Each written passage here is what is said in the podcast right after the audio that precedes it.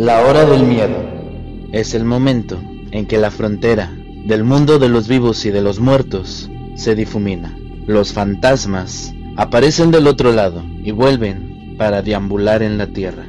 Así que estás advertido, estaremos abriendo portales prohibidos. No importa la hora que marque tu reloj. Estás escuchando la hora del miedo.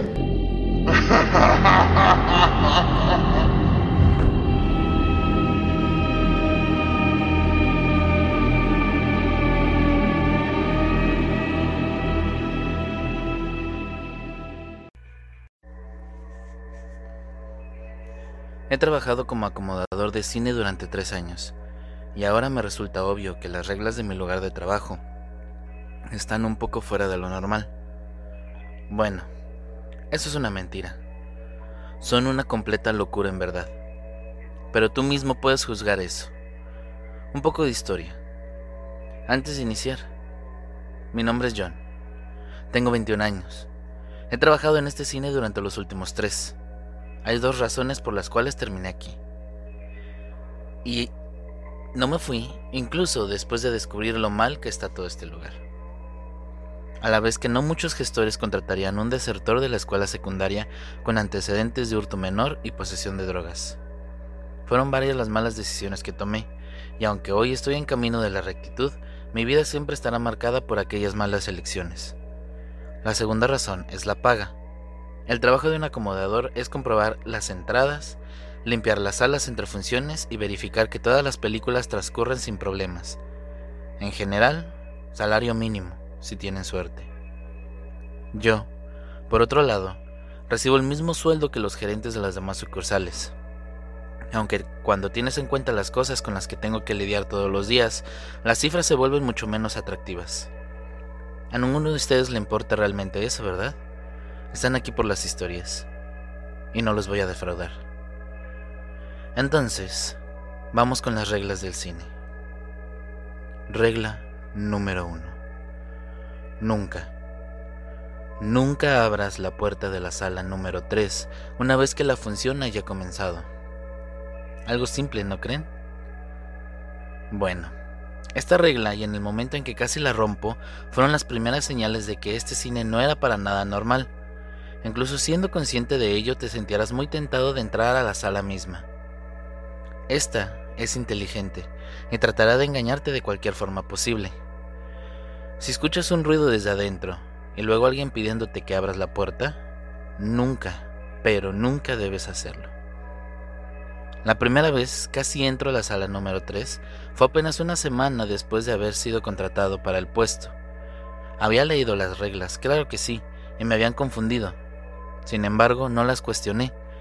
Necesitaba con urgencia el trabajo, y si tenía que soportar unas cuantas extravagantes y misteriosas reglas, así lo haría.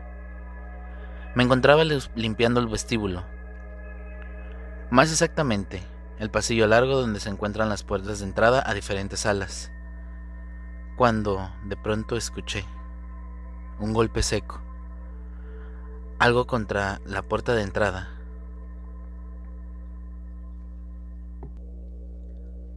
Se escuchó como si algo pegara contra una superficie dura y provenía de la sala número 3. No dudé ni un segundo, corrí hacia la puerta. Claramente algo andaba mal en su interior. Una pequeña columna de humo salía del espacio debajo y los golpes se sintieron mucho más fuertes, como si alguien estuviera puño limpio contra dicha entrada, desde dentro. Las manijas de las puertas temblaban y traqueteaban violentamente mientras la gente del otro lado se desesperaba por salir. ¿Hola? Dije al tiempo que pegaba mi oído contra la superficie de la puerta. Déjanos salir, por favor. Ayúdanos. Clavaba una mujer adentro con terror profundo en cada palabra, y por debajo de la puerta un silbido profundo, como una fuerte corriente en un túnel. Me tomó unos segundos darme cuenta de qué se trataba. Llamas expandiéndose. Es un incendio. La puerta no se abre. Por favor, ayúdanos. Gritó la mujer desde dentro desesperada. El humo que salía por debajo se tornó de un color oscuro y me provocó una fuerte tos cuando pasó por mi garganta. El batir de muchos puños se reanudó desde el otro lado. Por favor, no soportaré más. Tomé una de las manijas. Cualquier otro pensamiento sobre las reglas había desaparecido de mi cabeza. Gente allí necesitaba ayuda. Entonces, una mano, atrás, en mi espalda, me tomó del brazo, y antes de que pudiera moverme, me sobresalté en estado de shock, girando la cabeza sobre uno de mis hombros. Mi jefe, el gerente del lugar, apenas había intercambiado unas palabras con él durante la entrevista, donde me pareció un hombre tranquilo, pero distante. Ahora estaba furioso. La ira tallaba cada una de las líneas de su rostro. Regla número uno. Nunca lo olvides, dijo con seriedad. Pero hay un incendio, David. La puerta está atascada, tenemos que ayudarlos. Un incendio, inteligente, eso es una buena estrategia, dijo para sí mismo. Y con el chico nuevo. Luego se puso serio otra vez. Hay una razón para cada una de las reglas. Deja la sala 3 en paz. Todo está bien allá adentro. Apenas podría creer lo que estaba escuchando. La mujer gritó una vez más, pero se escuchaba ahogándose con sus propias palabras. El humo invadía sus pulmones. Por favor, ya no puedo respirar. John, déjanos salir. David se carcajeó, esta vez. Tú también los escuchas, David, están muriendo. Grité incrédulo. ¿Cómo este hombre podía ser tan despiadado? Bueno, no iba a permitir que la gente muriera por él y sus estúpidas reglas. Estiré el brazo y una vez más David se quedó a centímetros de mi rostro. Me miró con una expresión de severidad. ¿Cómo supo tu nombre? Él preguntó. Me detuve por un segundo. Me pregunté si realmente le había dicho mi nombre. Claro que no. Volvió a mirar la puerta, sin señales de ulmo, golpes de puño, nada. Toqué yo mismo con cautela un par de veces. Nadie respondió. Entonces David puso una mano en mi hombro. Mira, John, dijo pacientemente. La sala número 3 permanece cerrada pase lo que pase. Escuches lo que escuches. En 20 minutos terminará la función y todos saldrán de ahí ilesos. Lo prometo. Pero... El humo. Tú también escuchaste. balbucié. La confusión se apoderó de mí. Viste lo que ella quería que vieras. La sala 3 siempre hará todo lo posible para que abra sus puertas pero nunca ha tenido éxito en 13 años. Y con un demonio, no la tendrá mientras yo sea el gerente. No lo permitiré. No permitiré que vuelva a suceder, concluyó al tiempo que se alejaba, con una gentileza de la puerta, apoyándose en mi hombro. Cuando la película terminó, menos de 20 minutos después, una multitud de personas salieron ilesas, tranquilas y charlando alegremente. Luego revisé todo el lugar. No había señales de fuego por ninguna parte. Eso era bastante extraño.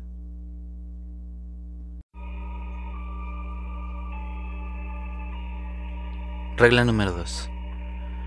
Si ves a un hombre vestido como el personaje de una de las películas en emisión llevarse niños hacia el vestíbulo, notifica al gerente de inmediato y con urgencia. Como verán, Muchos cines contratan gente con disfraces, trajes o botargas para promocionar nuevas películas. Como cuando sale una nueva de Star Wars y tienes a chicos con armaduras de trooper caminando por todo el lugar para animar el ambiente. Siempre odié ese tipo de cosas, incluso antes de trabajar en este lugar. Uno de los trabajos ocasionales que conseguí y luego de abandonar la escuela fue en un parque de diversiones, agradable y envejecido estaba en las afueras de la ciudad. El trabajo era de 8 horas diarias, 6 días a la semana, dentro de un sucio y roído traje de piel sin lavar de la mascota del parque. Incluso ver una de esas cosas hoy en día me provoca náuseas. Ahora, la regla número 2 es un poco misteriosa. Solo espero haberla seguido una vez. Ni siquiera estoy seguro de lo que sucedió realmente. Una historia interesante, aunque obniosamente espantosa. Así que quizás la disfrutes. El día que sucedió fue durante un estrés definitivo. Los encargados habían contratado varios cosplayers vestidos como los personajes principales para pasear por todo el lugar y tomarse fotos de los fanáticos. Ahora, en lo que a mí respecta, estaba de acuerdo con eso a pesar de mis experiencias pasadas. Lo que me puso nervioso fue que antes de que comenzara el turno, David reunió a todos los empleados y acomodadores nos hizo memorizar la lista de superhéroes contratados para la película Infinity War. Absolutamente inflexible con esto. Si no fuera por el incidente con la sala número 3, habría pensado que él estaba loco. Pero a estas alturas, ya sabía que nada era lo que parecía. En esta lista contaba con pocos nombres, así que todavía la recuerdo con claridad. Capitán América, Black Panther, Doctor Strange y Thor. Respectivamente, el pobre chico vestido como el dios del trueno debió de haber quedado devastado por lo gordo que se puso su personaje favorito después de Endgame. Supe que algo andaba mal.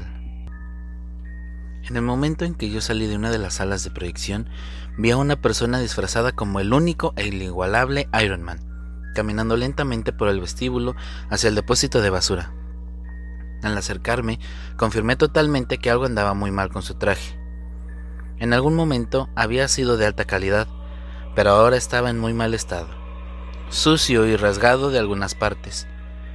En otras parecían estar a punto de caerse en cualquier momento, y olía horrible, como a gato atropellado y abandonado en la ruta en un verano caluroso.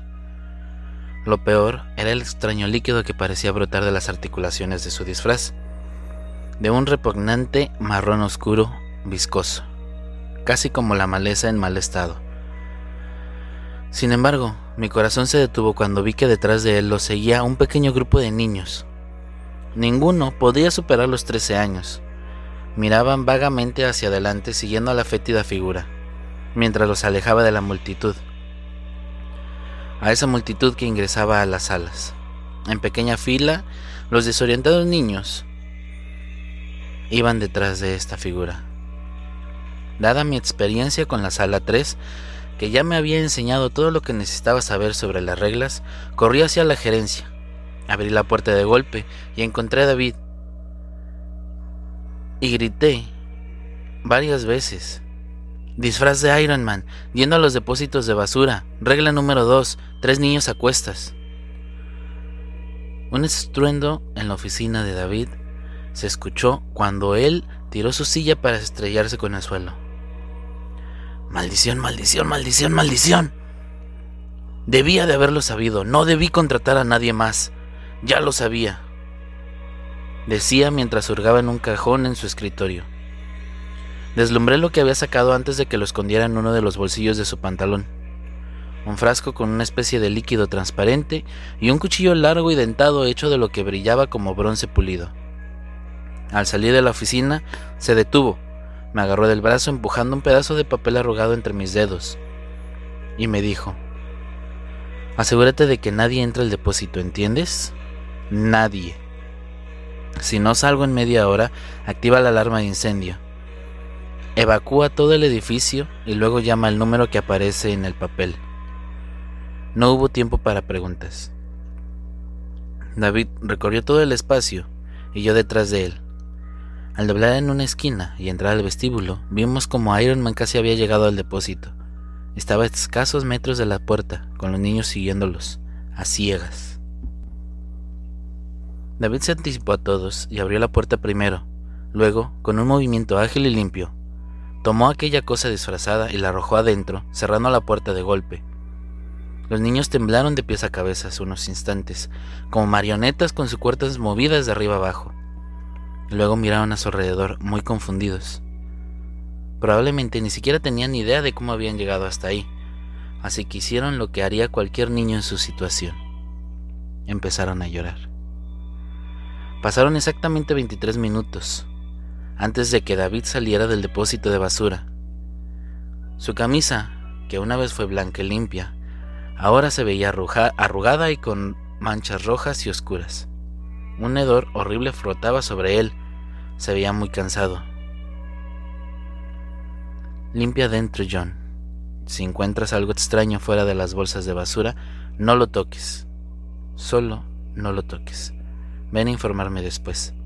Caminó tambaleándose hacia su oficina. El depósito de basura estaba hecho un desastre, y aquel líquido oscuro y apestoso manchaba todo el piso y las paredes, incluso el techo. En algunos puntos, de esquina a esquina, la habitación, se encontraban varias bolsas de basuras. Y en una de ellas, una mancha húmeda de ese repurranante marrón oscuro. Limpié y después me dirigí a casa. Regla número 3. Si un hombre con tatuaje en la mejilla izquierda reclama algo de objetos perdidos, no se lo entreguen. Ahora bien, esta historia no tiene relación con alguna experiencia vivida personalmente, pero tengo algo que decir al respecto. Después del incidente con la regla 2, David comenzó a tratarme con más amabilidad. Supongo que su confianza en mí creció ya que había aprendido mi lección y entendía que las reglas no existían por mero capricho. Estaban ahí para protegernos. A todos. Yo tenía curiosidad por la regla 3, así de que luego de reunir coraje necesario para preguntar al respecto, me presenté a su oficina un día antes de comenzar mi turno.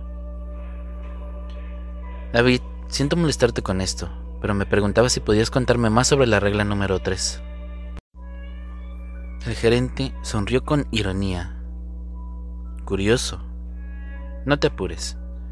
Yo también estaría. Él comenzó a hurgar en uno de los cajones y luego me entregó unas carpetas.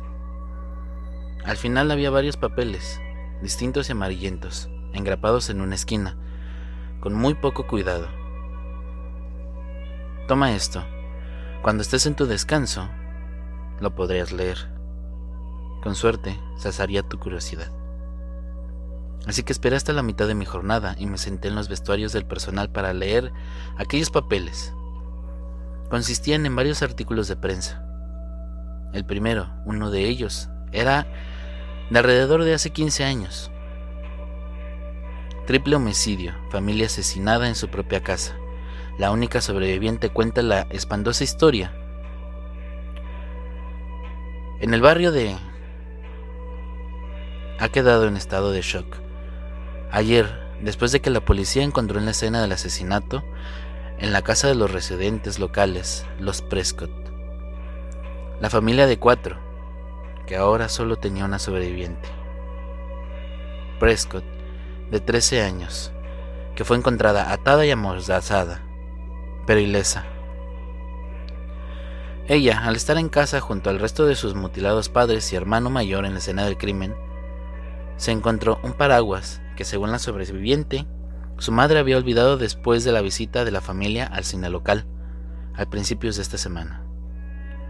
El gerente del cine, David, le dijo a nuestros reporteros que el paraguas había sido recogido por un hombre tatuado un día antes del asesinato, quien afirmó que era suyo.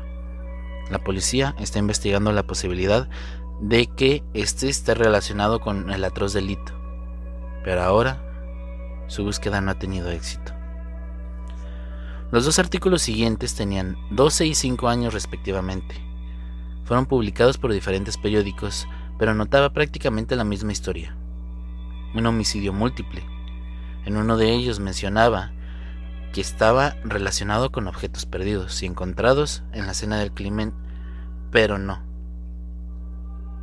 David había escrito debajo con lápiz que, el mismo, que es el mismo hombre. ¿Qué significa el tatuaje? Necesito hacer una regla sobre esto. Sin embargo, el último artículo fue el que realmente me asustó. No era moderno, De hecho, era solo una foto impresa de una página de aspecto muy antigua. El año que figuraba en la parte superior anunciaba que procedía de Londres, el año 1899. La escritura era apenas legible, pero el titular me dijo todo lo que necesitaba saber. Pánico al escenario en el Teatro de Londres. Este cierra en medio de una de las series de asesinatos en serie con un misterioso asesino que reclama artículos perdidos. ¿Tendrá alguna relación con lo perdido? Y otras surgen con más frecuencia. La regla número 4 es una de las más raras, y le agradezco a Dios por eso. Regla número 4. Si las luces se apagan mientras se limpia una sala, toma asiento. Se reproducirá una película. Tienes que mirar hasta el final. Nunca apartes la mirada de la pantalla, no importa lo que veas o lo que escuches. Esta regla me dio mucha ansiedad cuando la leí. Habiendo tenido un enfrentamiento con las reglas 1 y 2, sabía cuán serio podía ser seguir nuestros mandamientos o no hacerlos. Mi experiencia con la regla número 4 comenzó cuando estaba limpiando la sala número 1 después de una película. Sin advertencia alguna sucedió. Lo que había estado temiendo durante meses en ese momento sucedió. Las luces se apagaron. No hubo un estallido, no hubo un bajo de luz, ni siquiera como una bombilla apagándose. En un segundo, la habitación estaba bien iluminada y al siguiente estaba parado en la oscuridad total. Me quedé helado, a pesar de que había estado preparando mentalmente para eso durante meses. Me congelé. Toma asiento, maldita sea, toma asiento. Finalmente, mis piernas me obedecieron a mi mente. Salté hasta donde estaba que esperaba que estuviera la fila más cercana y me estrellé contra el lugar, justo a tiempo. La pantalla se iluminó llenándose de estática, como una televisión, antes de convertirse en una imagen de un sótano oscuro y húmedo. La calidad de imagen era antigua, algo así como una película Super 8 milímetros de los años 90. A través de la pantalla granulada pude ver que había una sola silla en el centro de la habitación. En ella estaba atado un joven. Luchaba contra sus ataduras y me di cuenta de que estaba herido. Estrechos chorros de sangre corrían por su rostro debido a la herida que tenía en la frente, y sus brazos estaban desgarrados por las cuerdas. Había algo terriblemente familiar en esa persona, no en su rostro. Nunca lo había visto en mi vida, pero... no sé. Me congelé cuando escuché que algo se movía detrás de mí. Fue el crujido de una silla del cine. En mi espalda, creo yo. Alguien o algo acababa de sentarse detrás de mí. Me tomó toda mi fuerza de voluntad para no dar vuelta o salir corriendo de mi asiento, o hacer un hueco para la entrada. Fijé mis ojos en la pantalla, rezando para que esto se terminara pronto. El hombre de la pantalla había dejado de luchar. Estaba mirando algo detrás de la cámara. Me tomó un segundo darme cuenta de que tenía que estar mirando al camarógrafo. Casi salté de mi asiento cuando una voz susurró detrás de mí. ¡Qué buen actor! La voz era baja, un susurro prácticamente inaudible. Sonaba humano, sí, pero supe de inmediato que era todo lo contrario. No puedo explicar exactamente cómo. Era algo sobre la cadencia del discurso de la cosa, casi como si su garganta no estuviera hecha para el lenguaje humano y simplemente hizo lo posible para imitar lo que yo estaba escuchando. Peor aún, la voz venía por un poco encima de mí no directamente de atrás. Lo que sea que estuviera en la silla detrás de mí, tendría que ser absolutamente enorme al estar de pie. Debería responder. Debería seguir mirando. Las reglas no me habían dicho nada sobre eso. Permanecí en silencio, agarrándome del reposabrazos para evitar temblar, con los ojos bien fijos en la pantalla. La cámara se movía cuando la persona que la portaba, se acercaba a su prisionero. El hombre de la silla estaba tratando desesperadamente de retroceder, pero sus ataduras estaban demasiado apretadas para cualquier cosa que no fuera el más mínimo movimiento. A la medida que la cámara se acercaba, reconocí que era tan horriblemente familiar en él. Su ropa, claro, llevaba el uniforme de cine, de mi cine. ¿Dónde crees que consigan esos disfraces? Susurró la cosa detrás de mí. La ironía sádica goteaba en cada palabra. Estaba jugando conmigo. Yo no respondí. La película duró aproximadamente media hora. No les diré exactamente lo que vi. No quiero pensar en ello más de lo necesario. Y tampoco estoy seguro de que se permitan estas cosas en este sitio, ni siquiera en la descripción. Basta decir que no le desearía tal suerte ni a mi peor enemigo. En un momento vomité y vomité sobre mí y el suelo. Cuando mi estómago se convulsionó casi aparté los ojos de la pantalla. Y en ese momento sentí el aliento caliente de esa cosa a mi espalda. Quería que apartara la mirada. Él quería que me rindiera. Miré hacia arriba, fijando de nuevo mis ojos en la espantosa escena que se desarrollaba en la pantalla. La cosa detrás de mí habló solo una vez más, antes de que las luces se encendieran tan abruptamente como se habían apagado. Sonaba frustrado, incluso bastante enojado. Ya conoces el dicho John. Las reglas están hechas para romperse. O al menos ese tipo así lo creyó. Ojalá pudiera terminar mi historia ahí, pero desafortunadamente hay algo más. Porque el tipo de la pantalla había sido un trabajador de aquí. Porque había muerto por romper una regla. ¿Por qué David no nos había dicho todo? En lugar de eso, nos dio solo un pequeño curso, que es lo que teníamos que entender. Alguien había sufrido un destino peor que la muerte debido a su secreto, y le pediría que se explicara ahorita mismo. Todavía cubierto en mi propio sudor frío y enfermo, entré al vestíbulo, ignorando las miradas de disgusto de los clientes. Me estrellé contra la oficina. David miró con calma. ¿Regla 4 o regla 11? Regla 4. Bien. ¿Bien? Bien. Sabías cuál es el riesgo, sabías lo que podía pasar, pero no le dijiste a nadie. Ese tipo que vi, las cosas que le hizo. Podrías haberlo detenido. David suspiró con cansancio. Es mejor así, John. ¿Qué? ¿Cómo puedes? Déjame explicarte algo, dijo David, levantándose para estar cara a cara conmigo. Había un toque de acero en su voz ahora y un destello de ira reprimida en su mirada. Me cayó. Algunas cosas pueden evitarse si las conoces. La sala 3 es así. Si sabes lo que quiere y cómo tratará de conseguirlo, es más fácil no caer en la trampa. Pero algunas cosas, John, las cosas solo se vuelven más fuertes cuando sabes sobre ellas. Puede evitar la regla número 4 con todo lo que sabes en este momento. Solo necesitas seguir mirando. Pero cuanto más sepas sobre eso, más tratará la cosa de esa habitación en su intento por hacer que mires hacia otro lado. El último chico, el de la pantalla. Así es, él sabía demasiado, incluso más que tú ahora. Fue un error que nunca repetiré y una lección que no olvidaré. Hay un umbral, John, que no puedo permitir que nadie cruce. Si tú también sabes mucho, no habrá ninguna cantidad de fuerza de voluntad que mantendría tus ojos en esa pantalla. Regla número 5.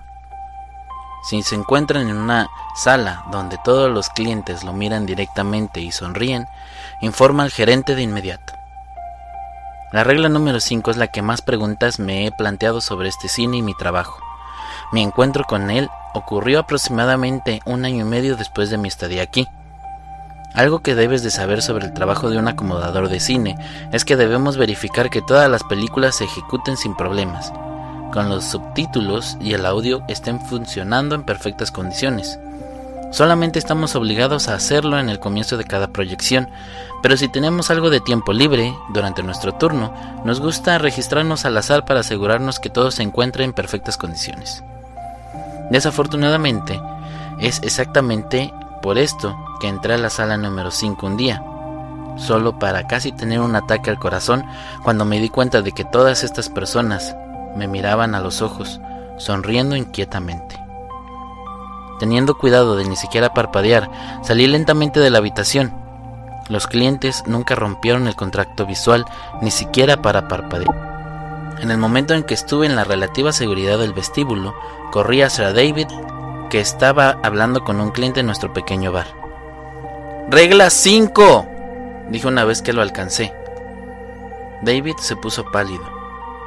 La clienta, una mujer joven y atractiva, lo miró confundida. Discúlpeme, murmuró David en su dirección antes de volverse hacia mí. ¿En qué sala? Cinco. Sígueme. Corrimos hacia la habitación y una vez dentro, David me hizo un gesto de que permaneciera en la parte inferior de las filas de asientos. Quédate aquí. No necesitaba decírmelo dos veces.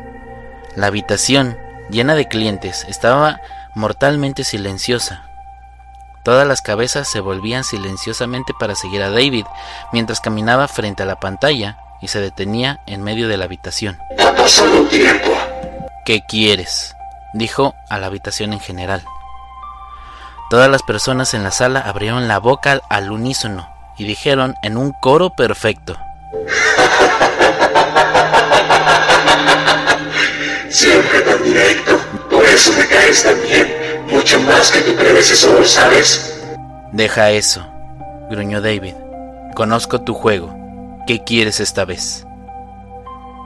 La sala rió en escalofriante sincronía. Ah, tan impaciente, tan ansioso por terminar de una vez, como siempre. Quiero que... Abras la sala número 3 ahora mismo. David se puso pálido. No, Pide algo más. Hay líneas que no cruzaré. Hay reglas.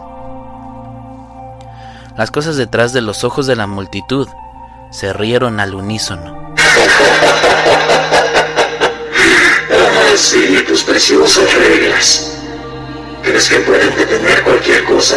Pues no. No detienen nada, David. Nada. Solo lo retrasan. Información gratis. David dijo con sarcasmo. Has cambiado desde la última vez que hablamos. Te digo algo que ya sabes, y mi precio no cambia. Abrirás la sala 3, otra vez. Solo por primera vez, David vaciló. Solo por un segundo. Pero las cosas se dieron cuenta y se rieron cruelmente de él. Ya te lo dije, no lo haré. Esa regla nunca se rompe dijo finalmente. ¿Intentas olvidar tu historia después de apenas 13 años? El destino de esta gente está en tus manos, David. Conoces muy bien lo que sucede cuando mi precio no se paga. ¿Acaso buscas expiar con esta resistencia sin sentido el sacrificio que se hizo a causa de tu error? Yo no expío. David sisió. Y no me equivoqué. ¿De acuerdo contigo, aquella persona que tanto extrañas? Creo que no. Hubo un silencio cargado. Entonces, la multitud volvió a hablar. Se ha pagado el precio. Estas personas están a salvo. David parpadeó confundido. ¿Qué? ¿Qué precio? La sala 3 nunca estuvo en juego. La angustia de tu recuerdo así como las preguntas y respuestas que ahora plagarán la mente de este sirviente tuyo, fueron el precio. ¡Maldito bastardo! susurró David. ¡Maldito seas! Hasta la próxima vez que nos veamos, gerente. David salió furioso de la habitación sin decir ni una palabra más. La multitud lo siguió con la mirada y luego la fijó en mí. Una sonrisa, un movimiento de cabeza. Entonces la multitud miró hacia arriba, como si fueran uno. Y, de repente, su comportamiento idéntico se liberó y con él la tensión oculta. Por fin estaban libres. Regla número 6. Si un cliente escucha ruidos en los conductos del aire, asegúrate de que lo examinarás. Toma uno de los paquetes marcados con R6 detrás de la barra. Ingresa por los conductos de aire a través del cuarto de basura y coloca el contenido del paquete a menos de 10 metros de la entrada. Deja los conductos de aire lo más rápido posible. Esta es una de las reglas más fáciles de seguir, aunque el límite de tiempo es preocupante al principio. También es uno de los más empleados y suele aparecer una vez a la semana. Afortunadamente, nunca he visto a nadie que no lo defienda. La primera vez que tuve que alimentar a la cosa de los conductos de aire fue en un turno muy ajetreado. Estábamos estrenando The Rise of Skywalker algunos días antes y todavía estábamos abrumados por la multitud de clientes. Estaba limpiando el vestíbulo de las palomitas de maíz derramadas siempre presentes, cuando un joven de aspecto enojado que vestía una camisa de Star Wars se me acercó. Buen día, señor. ¿Cómo puedo? comencé. Sí, sí, hombre, lo que sea, me interrumpió de inmediato. ¿Podrías arreglar tu maldito aire acondicionado, amigo? Hay algo golpeando ahí cerca de la rejilla de nuestra sala. No pagué por esta mierda. Apreté los dientes para controlar mi temperamento por los modales del hombre, pero me las arreglé para mantener la calma. Sí, señor, por supuesto. Disculpe las molestias. David probablemente te perdonaría por dejar que una habitación de gente muera a manos de Dios sabe qué, pero jamás permitiría que seas grosero con los clientes. No sé, él es así. Después de que el cliente se hubo marchado de nuevo, tomé uno de los paquetes marcados detrás de la barra. Era exactamente pesado y podía sentir la humedad saliendo de su interior. Haciendo todo lo posible por ignorarlo, me acerqué al cuarto de basura y abrí la rejilla que cubría los conductos de aire. Podía escuchar lo que fuera que el cliente se había estado quejando. Un sonido rápido de golpeteo, como si los dedos golpearan sin cesar contra el costado del conducto. Mi piel se erizó.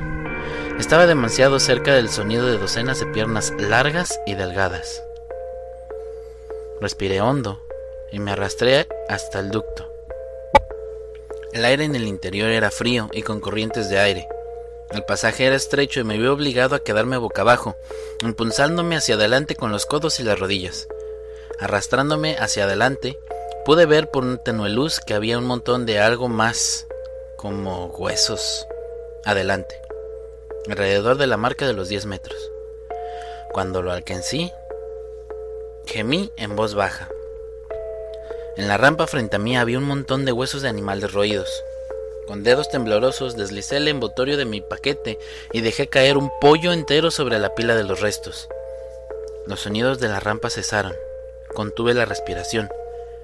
Y luego, más rápido. Tip tap, tip tap, tip tap. Fue más fuerte que antes. Un ritmo frenético, hambriento y entrecortado. El terror y la adrenalina inundaron mi cerebro. Me deslicé de boca abajo al pasaje. Cuando estuve tiempo ahí, ¿cuánto tiempo me queda?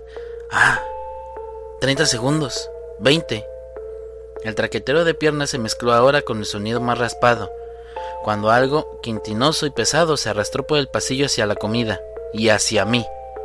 Finalmente, mis piernas se encontraron con el final del Pateando frenéticamente, me dejé caer al suelo del cuarto de basura y cerré la rejilla de golpe. El ruido del interior se había detenido. Al escuchar con atención pude distinguir el sonido de la carne desgarrándose. Y esta es una de las reglas más sencillas.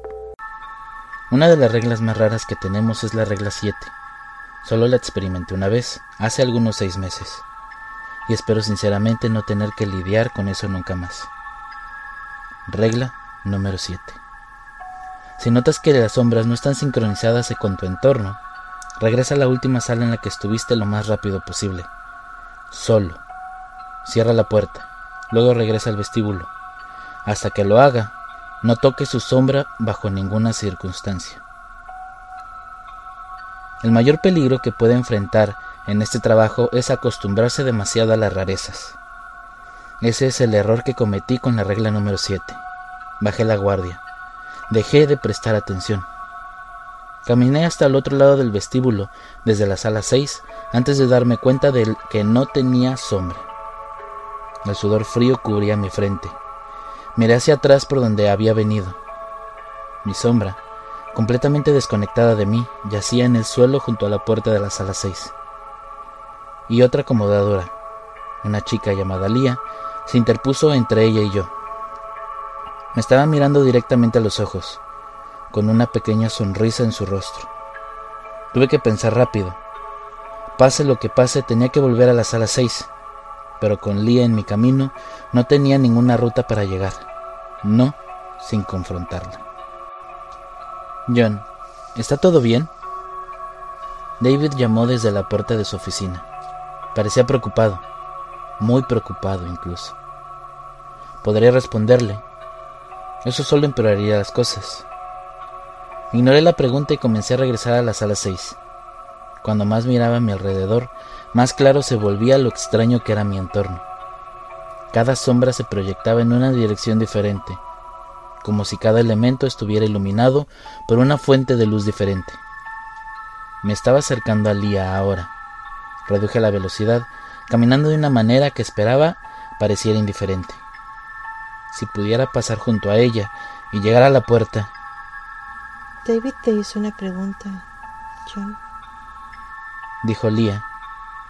La delgada sonrisa todavía estaba plasmada en su rostro. Se paró frente a mí, cerrándome el paso. Lo escuché, Lía. Olvidé algo en la sala 6. Eso es todo.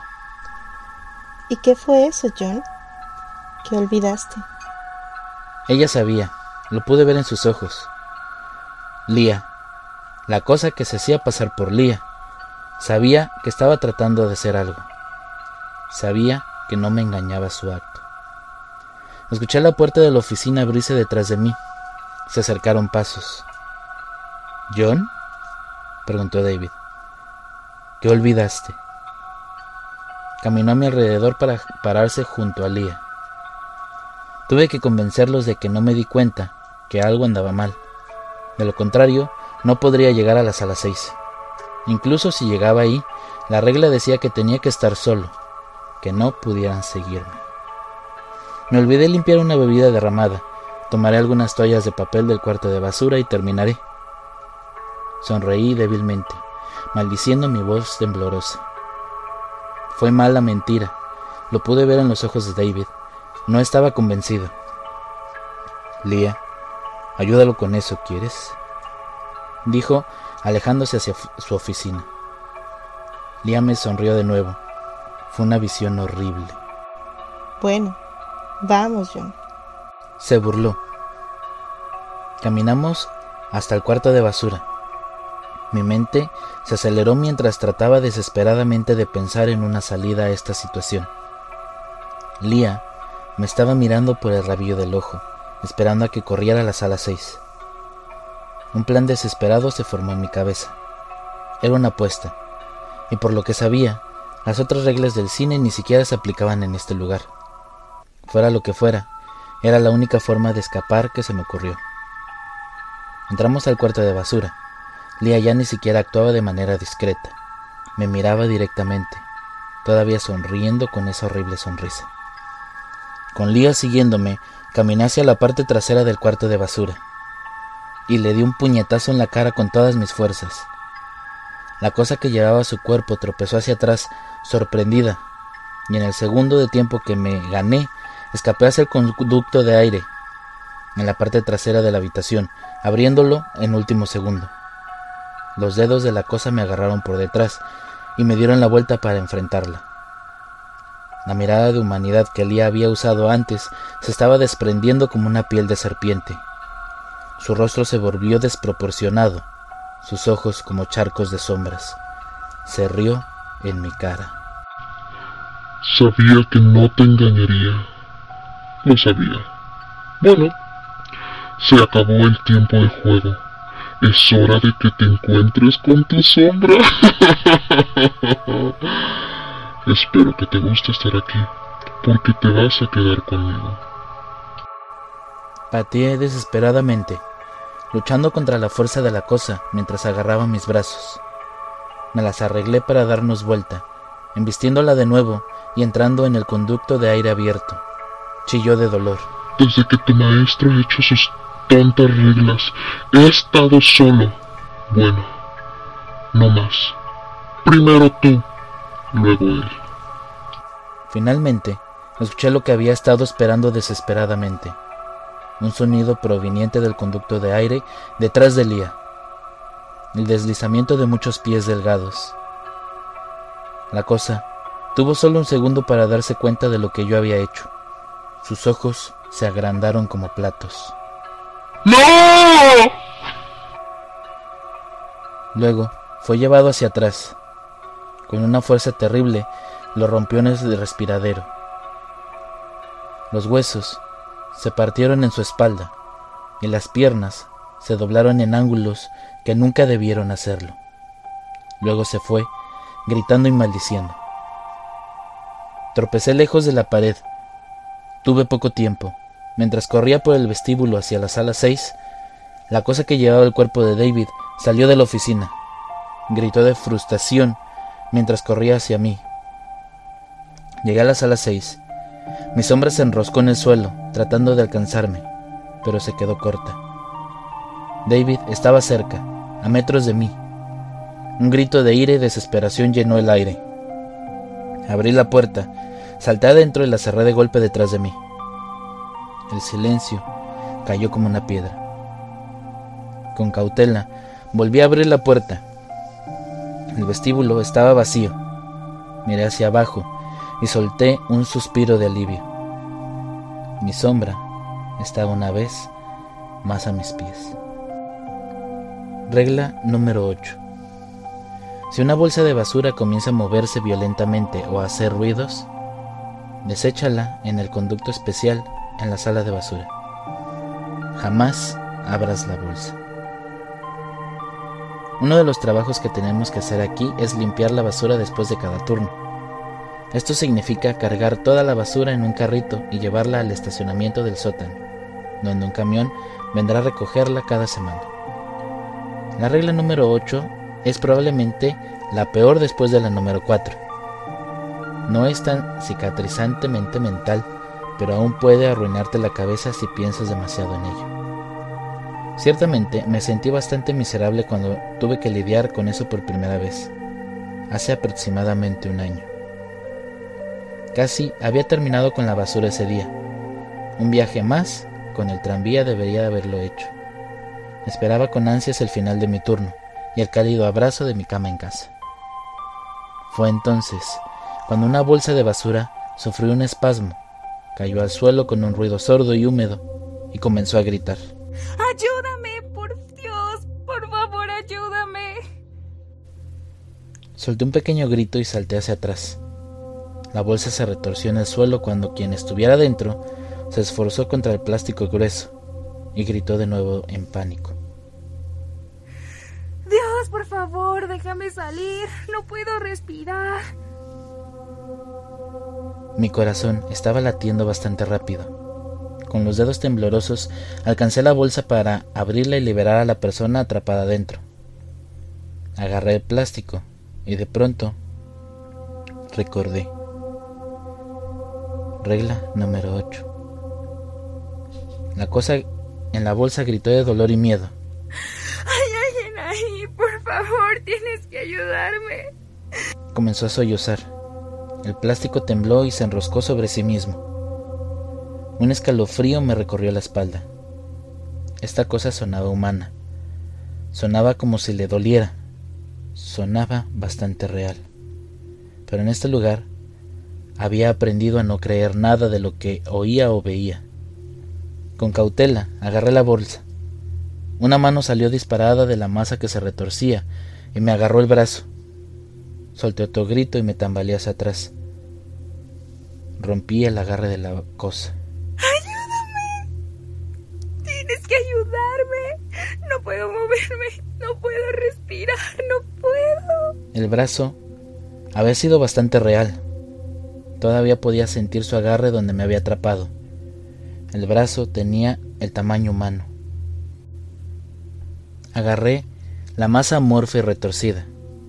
Las manos me agarraron a través del plástico mientras gritaba pidiendo ayuda en mi cara. Tambaleándome con su peso, me fui hacia el conducto de basura y lo dejé caer por el borde.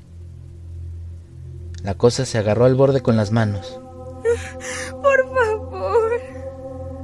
Por favor. Dijo, casi susurrándome donde antes había estado gritando. No puedo. No puedo volver. Por favor, no.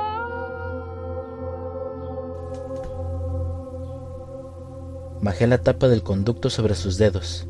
La cosa gritó, se deslizó por la rampa, arañó los lados mientras desaparecía en la oscuridad y se quedó en silencio.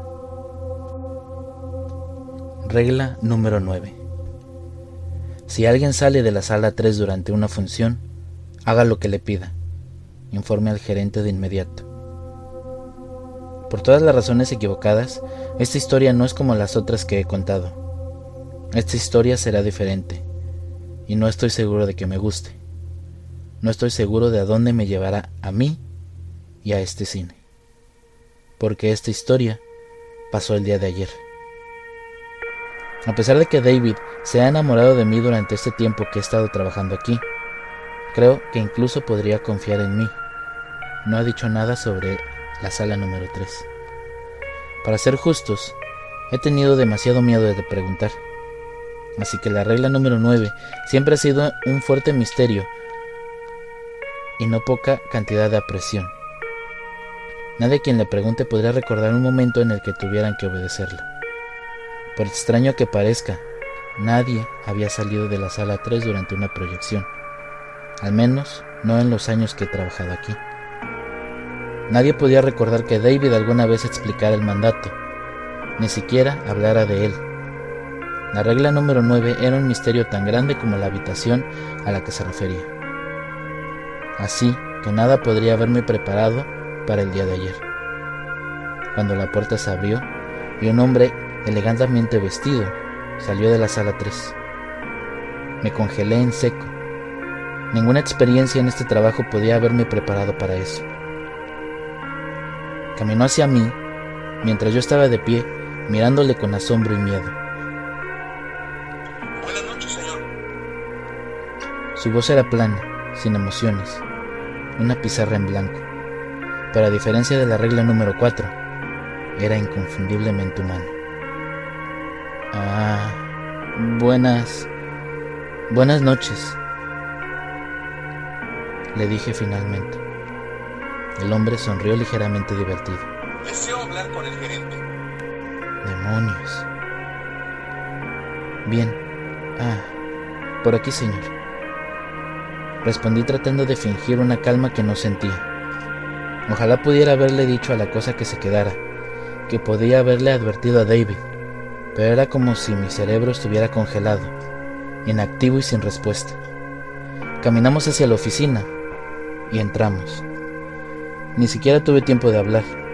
David miró hacia arriba, vio al hombre y palideció enfermizo.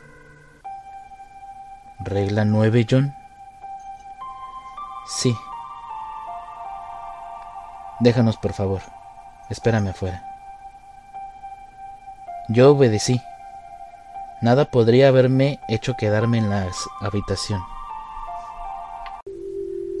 Caminar ayer al trabajo fue lo más difícil que hice en mi vida. La anticipación y el miedo se mezclaron dentro de mí en igual medida. La recomendación de David de descansar y dormir había resultado ser imposible de obedecer y había pasado toda la noche temiendo lo que vendría por la mañana. Cuando llegué a trabajar, encontré el cine vacío. Un letrero en la entrada anunciaba cerrado temporalmente debido a un mal funcionamiento del equipo. David ya estaba ahí. Se sentó en su oficina, sin luz, mirando la pared en silencio. Entré y me paré en la puerta. No tuve el valor de interrumpir su pensamiento. Él Finalmente miró hacia arriba. ¿John? Dijo su voz hueca. Lo siento, mi mente estaba en otra parte.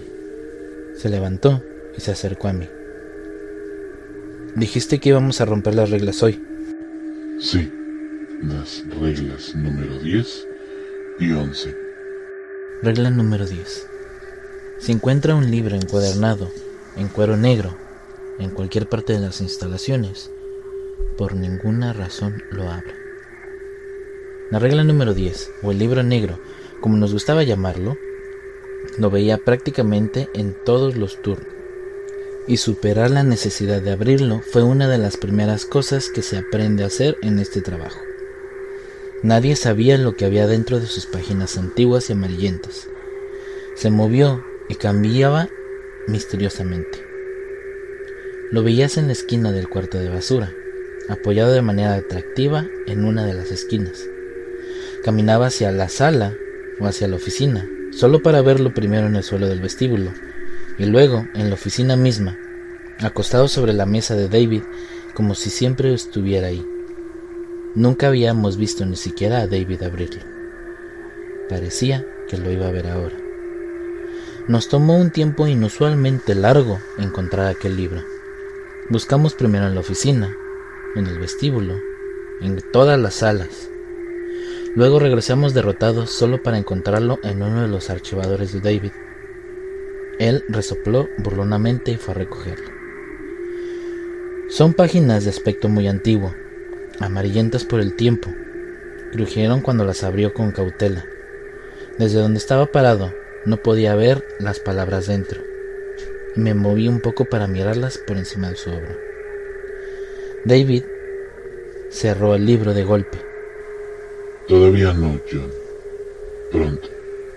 Mi temperamento estalló. David, no sé nada de lo que está pasando.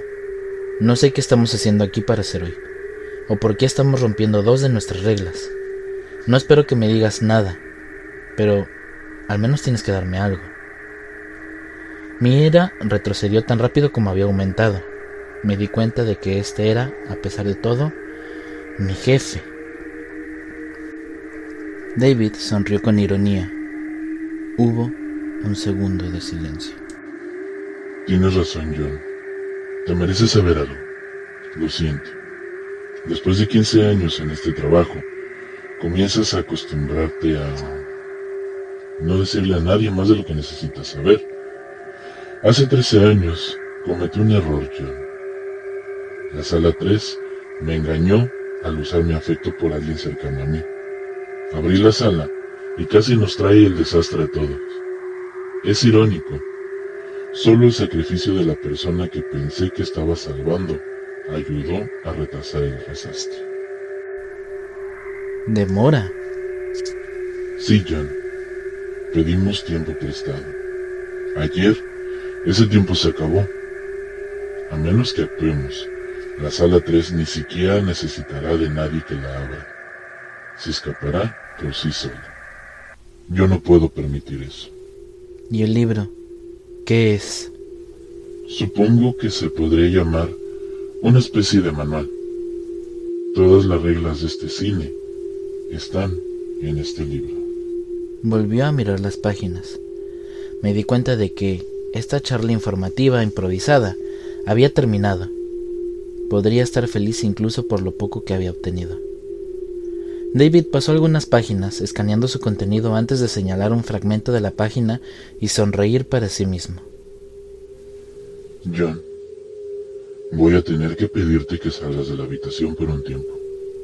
Solo por un tiempo. Esto no debería de tomar mucho. Dudé, pero obedecí. De pie frente a la habitación, pude ver la sombra de David en las persianas cerradas de la ventana que daba por su oficina, mientras él se movía. De repente, otra sombra surgió detrás de él.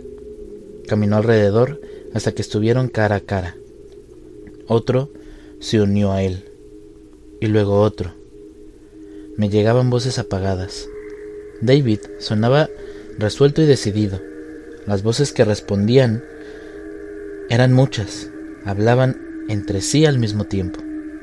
Eran agudas, pero podía oír sus susurros, como el desplazamiento de un cuchillo por la piel. Las sombras se juntaron alrededor de David. Él se quedó inmóvil, con las manos cayendo a los costados.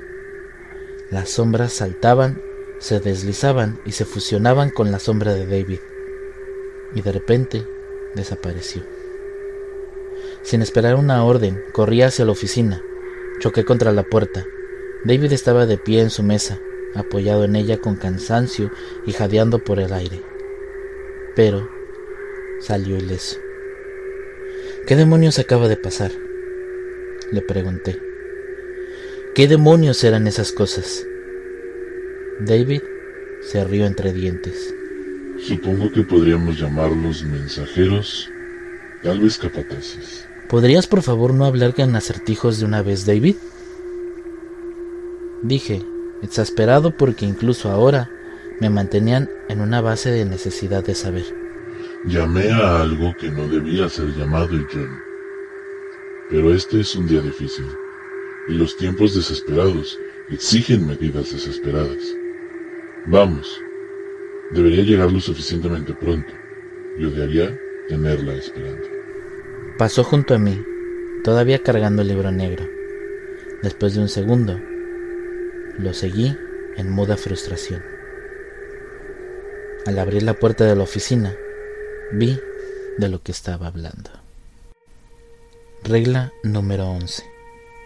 Si una mujer vestida de negro te ofrece un trago, no lo aceptes. Una mujer se paró frente a nosotros. Era alta, más alta que cualquiera de nosotros, y su rostro pálido contrastaba con su cabello oscuro.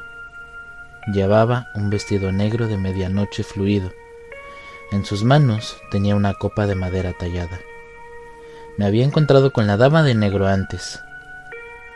Ella caminaba por el cine a menudo, deteniendo a los acomodadores de vez en cuando para ofrecerles un trago de su copa. El líquido que contenía era traslúcido y a todos los efectos parecía agua clara. De alguna manera, siempre dudé que fuera algo tan inofensivo. Afortunadamente nunca nos obliga a beber, lo que la convierte en una de las cosas menos peligrosas que puedes encontrar aquí. Cuando te negabas, ella sentía en silencio, compresivamente, y seguía su camino. Ahora, la dama de negro estaba aquí. ¿Aceptas mi cáliz? Yo me negué. Era casi una memoria muscular en este momento perfeccionada por docenas de encuentros con ella. Pero mis palabras se atascaron en mi garganta cuando me di cuenta de que ella no me miraba a mí. Ella hablaba con David. Él se quedó callado por un segundo y finalmente respondió. Por supuesto que lo acepto. David, ¿qué estás? Comencé en confusión y pánico pero este me interrumpió. Esto tiene que hacerse, John. No hay otra forma de detener lo que viene. Y luego se giró hacia la dama de negro. Ha pasado tanto tiempo.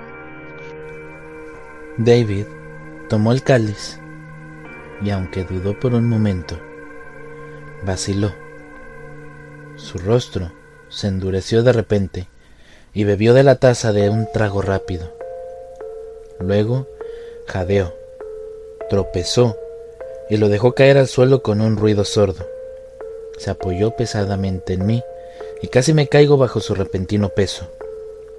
Su cara estaba enfermizamente pálida y, después de eso, tosió unas motas rojas que cayeron al suelo. Has pagado el precio.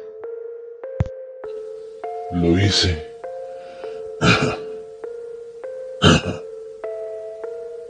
Ahora, pon tu parte del trato. De hecho, ¿qué es lo que buscas? Busco.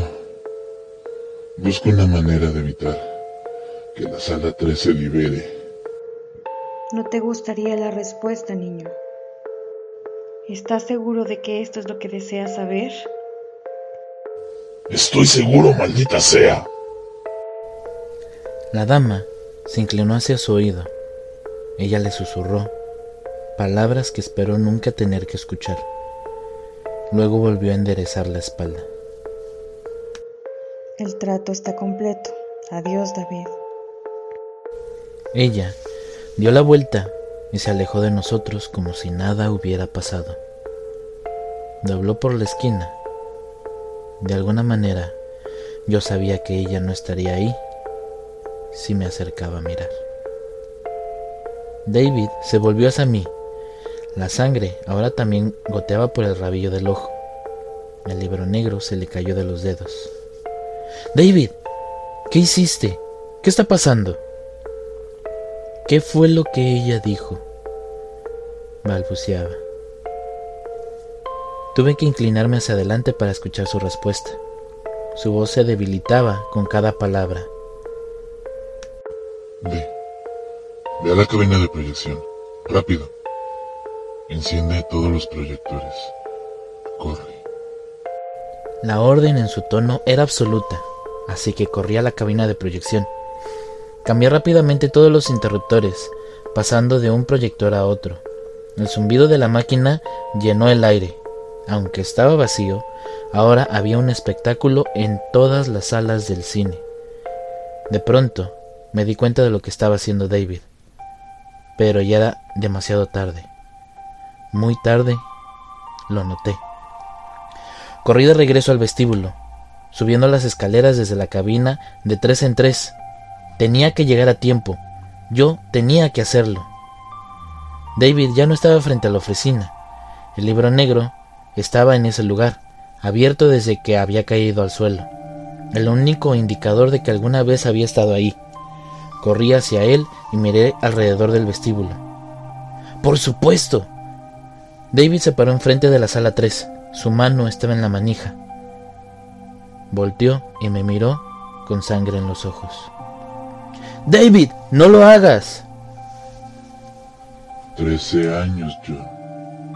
Úsalos bien. La oscuridad del otro lado era absoluta. Toda la luz se detuvo en el momento en que él golpeó el marco de la puerta. David no vaciló. Dio un paso adelante y cerró la puerta detrás de él. Yo me quedé paralizado. Él se había ido había desaparecido. Hubo un estruendo y la tierra tembló.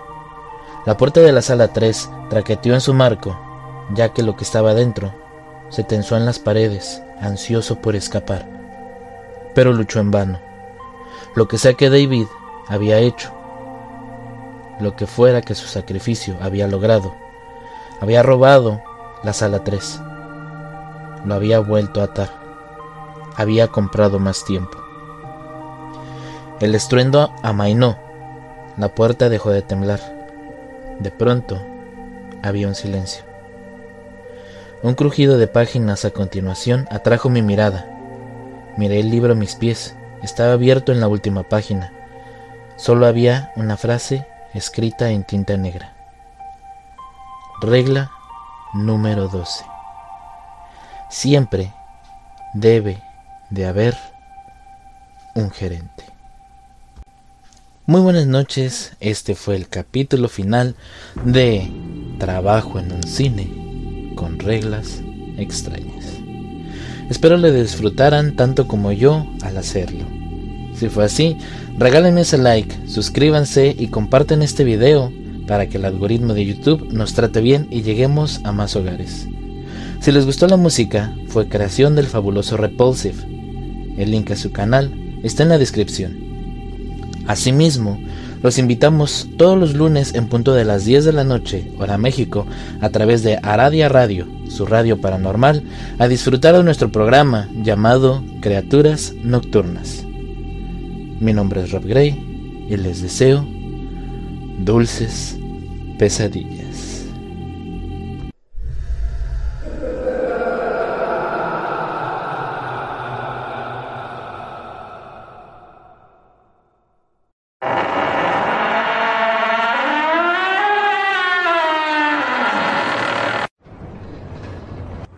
Hola amigos, soy el maestro Rob Gray y junto a la maestra Luna Blackstone los invitamos a sintonizar La Hora del Miedo, donde podemos conocer historias paranormales que ustedes nos compartan y descubriremos qué hay detrás de aquellos eventos. Ya lo saben amigos, La Hora del Miedo, todos los martes a las 10 de la noche, hora México. los esperamos a través de Aradia Radio, su radio paranormal.